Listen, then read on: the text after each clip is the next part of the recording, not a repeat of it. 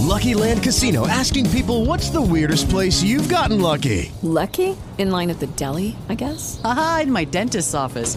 More than once, actually. Do I have to say? Yes, you do. In the car before my kids' PTA meeting. Really? Yes. Excuse me, what's the weirdest place you've gotten lucky? I never win and tell. Well, there you have it. You can get lucky anywhere playing at LuckyLandSlots.com. Play for free right now. Are you feeling lucky? No purchase necessary. Void where prohibited by law. 18 plus. Terms and conditions apply. See website for details.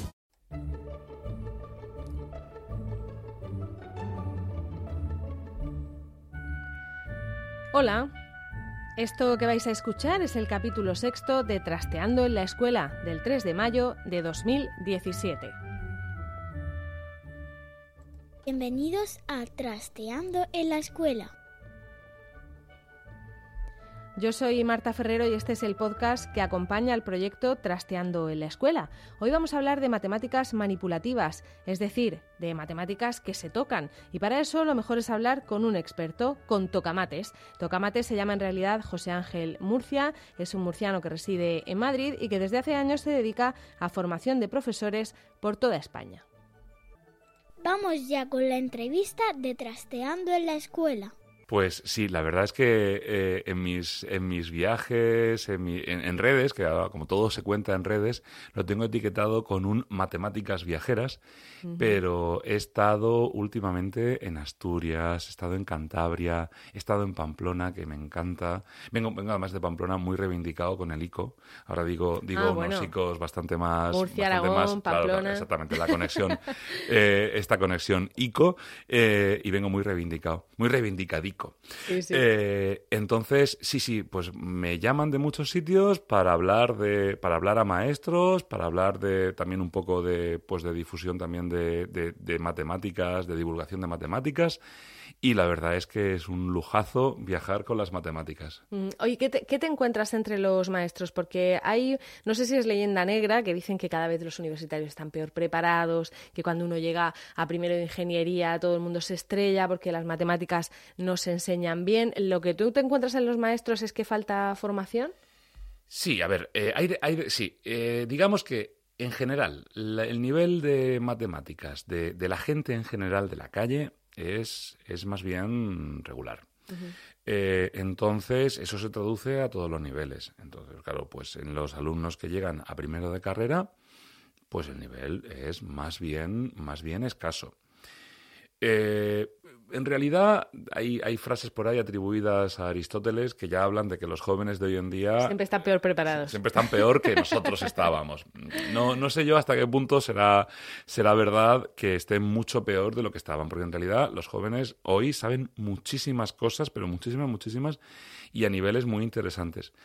También es verdad que, eh, concretamente en las matemáticas, mm, los matemáticos andamos por ahí, decía una vez un amigo mío, que mm, vamos mandando mucha gente a las facultades de letras. O sea, estamos, eh, enseñamos matemáticas, pero estamos como de alguna manera diciendo, solamente los buenos sigan por aquí y el resto que se vaya a hacer otra cosa. Entonces, es verdad que si se hiciera una enseñanza de las matemáticas más comprensiva, más mm, con más sentido, eh, relacionando más con el mundo que nos rodea, con yo, yo- en mi caso yo voy a arrimar el asco a mi sardina más manipulativa, más de relacionar, más de pensar.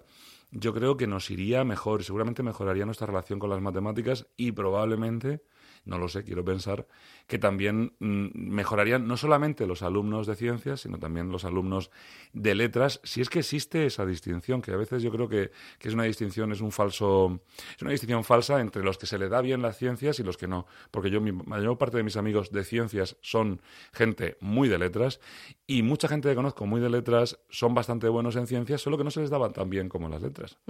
Hay una cosa, eh, por ejemplo, eh, hay asignaturas como, como música o como arte que están reivindicando que cada vez tienen menos horas. No es el caso de las matemáticas. Las matemáticas se ha considerado la última ley como una cosa instrumental y se le ha dedicado tiempo. O sea que a lo mejor no es falta de tiempo lo que tienen las matemáticas. Eh, totalmente de acuerdo. Mira, hay una, hay una historia preciosa que cuenta un matemático que se llama Paul Lohar en El Lamento de un Matemático. El Lamento de un Matemático arranca con una pesadilla. Te lo voy a contar. Mira, dice que, un maestro de música está en mitad de un horrible sueño en el que la música es tan importante que las autoridades del país han decidido dedicarle a la música seis horas a la semana, en la que los alumnos estudiarán armonía, contrapunto, historia de la música. No digo que no sean importantes, pero eh, estudiarán el cromatismo, los modos mayor y menor, las escalas, y cuando superen las reválidas correspondientes y por fin lleguen a la universidad, se les dará un atril y una partitura y le dirán, venga, ya puedes cantar y ya puedes tocar un instrumento. En ese mismo momento, en la otra punta de la ciudad, hay un profesor de arte teniendo una pesadilla terrible. Y es que el arte es tan importante que se dedican 6-7 horas a la semana, los alumnos estudian la luz, la decomposición de color, la historia del arte. Y cuando lleguen a la universidad, por fin pintarán. Pues eso justo, mira, se queja el matemático, pero es que eso justo es lo que nos está pasando en matemáticas. Son tan importantes, no se dice para qué, pero son tan importantes que le dedicamos 6, 7, 8, 10 horas a la semana en las que estudiamos todas las cosas importantísimas, eh, los el cálculo, la aritmética, el álgebra, todos los procedimientos, todas las operaciones, y cuando lleguemos a la universidad, con suerte, quien llegue, que es lo que estábamos diciendo antes, y quien llega a una carrera de ciencias. Claro, ese hará matemáticas. Los demás se habrán dedicado a hacer procedimientos, a hacer recetas. Hacemos un experimento, Marta. Abre un libro por cualquier página. Y digo libro porque es donde está el conocimiento ahí registrado. En realidad, eh, entra en una clase eh, aleatoria de primaria, de secundaria o de universidad de matemáticas. Y te vas a encontrar, muy probablemente, porque hay un currículum que nos comprometemos a dar, Empecemos por ahí, no porque sea, no por manía del maestro, ¿eh? No, no, sino porque se lo. Porque es lo que nos hemos comprometido a dar. Te vas a encontrar muy probablemente a un maestro enseñando un procedimiento, enseñando una receta, enseñando a hacer esto a partir de esto. Una fórmula, una operación, lo que sea. Totalmente. La tortilla de patatas, pero la tortilla de patatas matemática. Pues se cogen los números, se pelan, se parten, se tal. Un procedimiento. No tendrás es muy improbable que tú abras una puerta, abras un libro, entres en una lección de matemáticas en curso y te encuentres a alguien promoviendo el pensamiento. Se, será, ¿eh? Será, pero es más probable que te lo encuentres enseñando un procedimiento. Y, a eso me refiero. Mm. Hemos estado, eh, bueno, he estado investigando o intentando aprender otras, otras metodologías. Por ejemplo, la metodología Waldorf hablan del ritmo, de que se puede aprender matemáticas haciendo ritmos. En Montessori son muy manipulativos también. Eh, en tu caso, ¿qué, crees que sirve de cada una de esas cosas o, o qué utilizas? Pues mira, hay una, hay una consigna que yo creo que es básica y es la de que, bueno, como digo, eh, hay, la, parte, la parte gorda está en el, en el currículum, que es inmenso. Es, tenemos un currículum muy, muy, muy extenso y muy poco profundo. Es un currículum que es como una piscina gigante en la que, en la que hay que llevar mucho cuidado para tirarse, porque no tiene nada más que dos dedos de fondo. Entonces, partimos de eso. Eh, la, la, para mí, la idea fundamental, y en esto las pedagogías activas y las que mencionas sin duda lo, lo tienen bastante claro, la idea general es que hay que hacer eh, no, no, no muchas cosas pocas veces, sino hacer pocas cosas muchas veces. Entonces, ver la misma, si yo quiero que, que el alumno consiga resolver problemas de sumas y de restas, que además son dos caras de la misma moneda, necesito que haga las restas de muchas maneras y las sumas de muchas maneras con muchas perspectivas, con muchos materiales y no que haga suma, resta, multiplicaciones, divisiones, em, em, eh, factorizaciones, eh, logaritmos, muchísimas cosas distintas pocas veces, sino que haga muchas, muchas sumas y muchas restas. Em, por ejemplo, si yo quiero que el alumno eh, aprenda las tablas de multiplicar, pues tendrá que coger y construir unas tablas de multiplicar. Pues puede ser con regletas, con perlas Montessori, puede ser con palillos, puede ser con algo que tú puedas observar esa repetición, ¿no? De que la tabla del 3, pues es un 3, dos treses, tres treses, cuatro treses, cinco treses. Me da igual si a mí me gusta poner el multiplicador delante, eh, cuatro veces tres, cinco veces tres, pero eso es lo de menos. Siete treses, muy bien. Pero luego tendremos que reiterar esa multiplicación de muchas otras maneras. Yo, por ejemplo, eh, pues por, por eh, en el blog tenemos una actividad que, que ha sido un éxito, ha sido divertidísima, que es la de localizar matrículas de multiplicar. Y es preguntarnos si el coche que está ahí aparcado en la acera o el que va delante de nosotros eh, sus dos primeros dígitos, sus dos primeras cifras de la matrícula multiplicadas dan las dos siguientes. Entonces, si la- las dos primeras son 4 y 5, pues las dos siguientes tienen que ser 2 y 0, porque 4 por 5 son 20. Oye, pues implementa esto en la cabeza de un niño y ponte y, da- y date un paseo con él. Y venga, y empiezas, ay, esa sí, esa- bueno, esa sí no. Es muy poco, es muy difícil encontrar una que sí, pero empiezas a buscar. Ay, no, esta no. Uy, esta casi. Mira, sí cambio el orden. Y, y de repente acabas de llevarte algo tan, tan tedioso como la multiplicación a, a la calle, a, a un Cuando lo juego. encuentras parece que te ha tocado la lotería. Ah, sí, sí, no, de repente, bueno, ma- maestros, maestros y, y- y niños haciéndose fotos al lado de la matrícula. Mira, mira, tengo una matrícula de La- multiplicar. la he encontrado.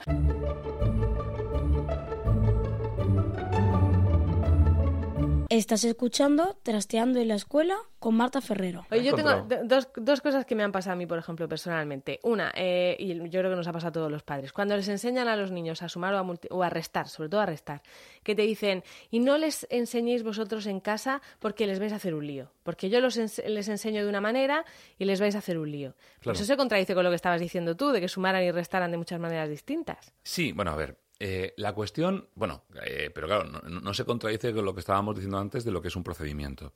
A ver, mm, podríamos partir de la base de que la escuela quiere que sepamos hacerlo, que todos sepamos un, digamos, un, vamos a usar una palabra, un término matemático que no viene al caso, o sí. La, la- la escuela quiere un, un, un mínimo común múltiplo, ¿vale? Quiere una, una manera, que haya al menos un algoritmo, que haya una manera, digamos, normativa, una manera canónica de hacer una operación concreta.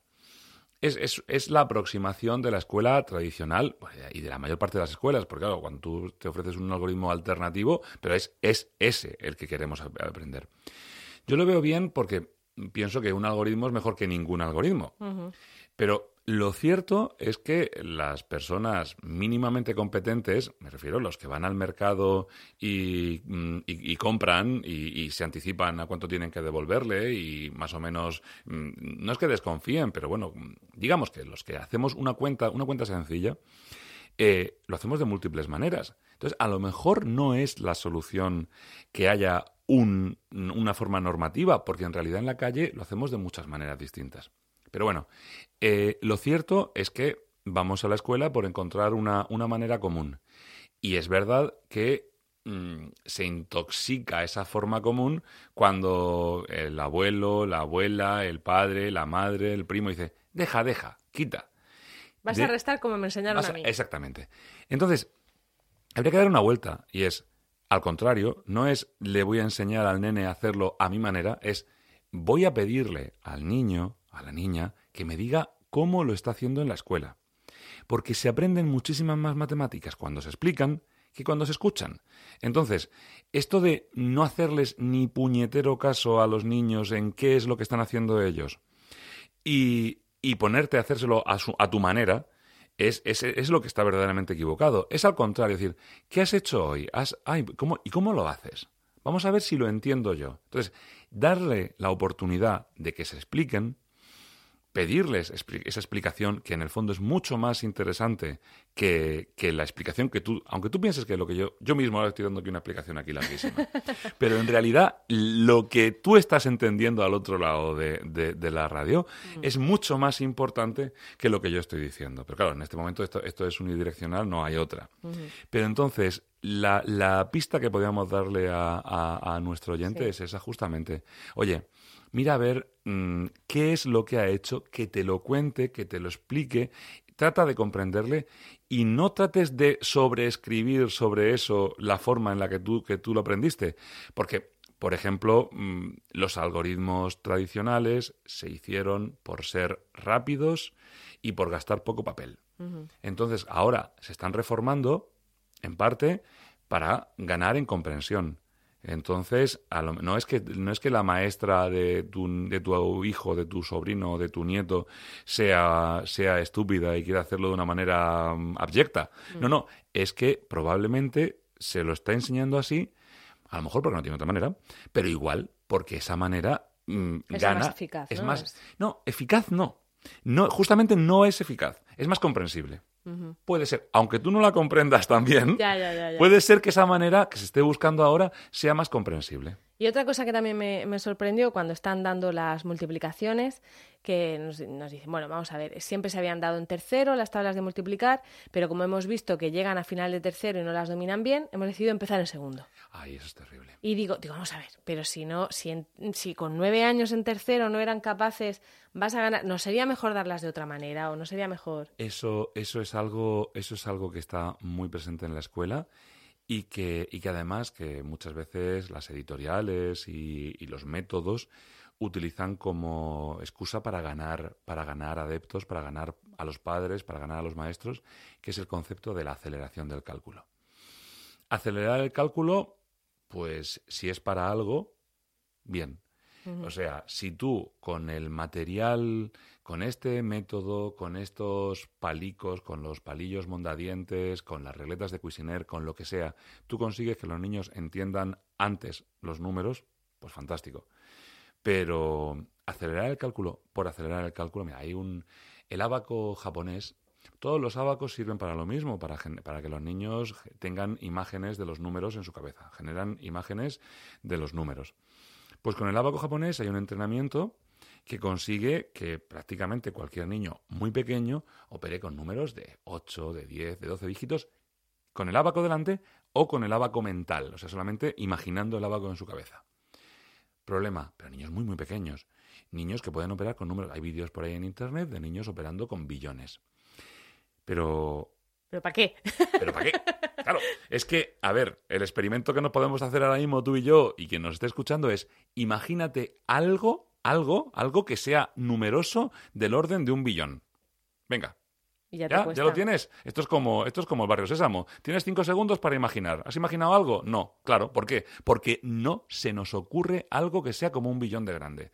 Mi número de teléfono tiene nueve dígitos. Esos son cientos de millones. Pero si trato de decir mi número de teléfono como cientos de millones, jamás mm, terminaré de decirlo. Porque no me lo sé. Eh, y además, no puedo imaginar nada que sea del orden de cientos de millones. Bueno, sí, la población de Rusia, la población de Estados Unidos. Pero no la puedo ver. Me la tengo que imaginar porque me lo he leído en un libro. Sí. Entonces, verdaderamente, ¿qué sentido tiene que un niño pequeño, tan pequeño, sea capaz de imaginar números tan grandes o de operar con ellos si no, o sea, imaginarlos, o sea, imaginarlos de verdad, su número, sea capaz de operarlos si no es capaz de inventar un problema con esos números? Sería mucho más interesante con números mucho más pequeños, con un 238, con un 137, invéntate un problema que utilice 238 y 137, por ejemplo. Sí, ya eso sí es más fácil que llegue, ¿no? Claro, eso es y, y mucho más interesante. Mm. Invéntate un problema que dé como resultado 27 elefantes, por ejemplo. Sí. Claro, ese problema tiene mucho más. O sea, es- esa situación es mucho más productiva, porque además nos podemos encontrar con 20 o 30 soluciones distintas en una clase. Soluciones, me refiero, problemas Formas distintos. Y luego vamos, y luego vamos a, a resolverlos. Bueno, resolverlos, en el sentido, si la solución de 27 elefantes, eh, el problema está resuelto, pero vamos a ver si funcionan o no funcionan. No, vamos a usarlos, a usarlos para pensar. Vamos a hacer matemáticas con ellos. Mucho más que coger una cuenta larguísima, de esas que nos podemos imaginar, un castillico de esos de fracciones, de los que nos ponían en primero de la ESO, terribles, en los que era imposible. Decía, eh, eh, el, el- el alumno preguntaba, profe, ¿esto para qué sirve? ¿Para qué? ¿Esto para qué ¿Cuántas sirve? tartas tengo yo que partir para verle sentido a esto? Imagínate dividir una fracción entre una fracción de una fracción de una fracción de una fracción. Pero claro, eso, sea, verdaderamente, es que cuando el alumno pregunta esto para qué sirve, eh, lejos de estar haciendo una pregunta súper impertinente, está haciendo una pregunta terriblemente pertinente. Pues pregúntatelo tú. A lo mejor es que no sirve para nada. Es decir, sí, sirve para perpetuarse a sí mismo. Sirve para que tú mañana puedas, eh, puedas atormentar a alguien con ese, con ese castillico. Pero probablemente no sirva para nada más. Bueno, pues no tenemos tiempo para más, nos vamos a quedar con, con esto y, y te llamamos más veces, José Ángel, para que nos cuentes más cosas de Vale, para que cuente algo más positivo, porque acabado así un poco de Sí, bajón, en, ¿eh? en bajón, no, no, Sí, sí. no, seguro que no. Bueno, muchas gracias. Hasta luego. Hasta luego.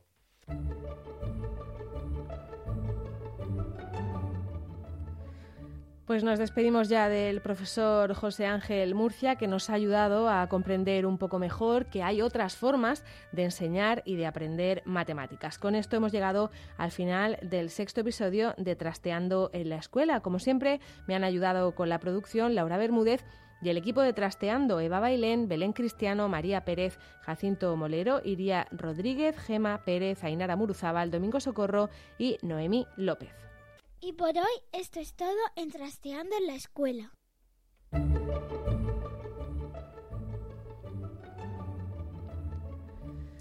Gracias por el tiempo que nos habéis dedicado y esperamos que os haya resultado entretenido y que nos ayudéis a trastear y a compartir todas estas ideas. Tenéis toda la información y enlaces de este episodio en nuestra web trasteandoenlaescuela.com y también en la web de la red de podcast a la que pertenecemos en emilcar.fm barra trasteando. En ambos sitios esperamos vuestros comentarios y también encontraréis las formas de contactar con nosotras. Esto es todo. Volvemos en 15 días en Trasteando en la Escuela. Lucky Land Casino asking people what's the weirdest place you've gotten lucky? Lucky? In line at the deli, I guess? Aha, in my dentist's office. More than once, actually. Do I have to say? Yes, you do. In the car before my kids' PTA meeting. Really? Yes. Excuse me, what's the weirdest place you've gotten lucky? I never win and tell. Well, there you have it. You can get lucky anywhere playing at LuckyLandSlots.com. Play for free right now. Are you feeling lucky? No purchase necessary. Void where prohibited by law. 18 plus. Terms and conditions apply. See website for details.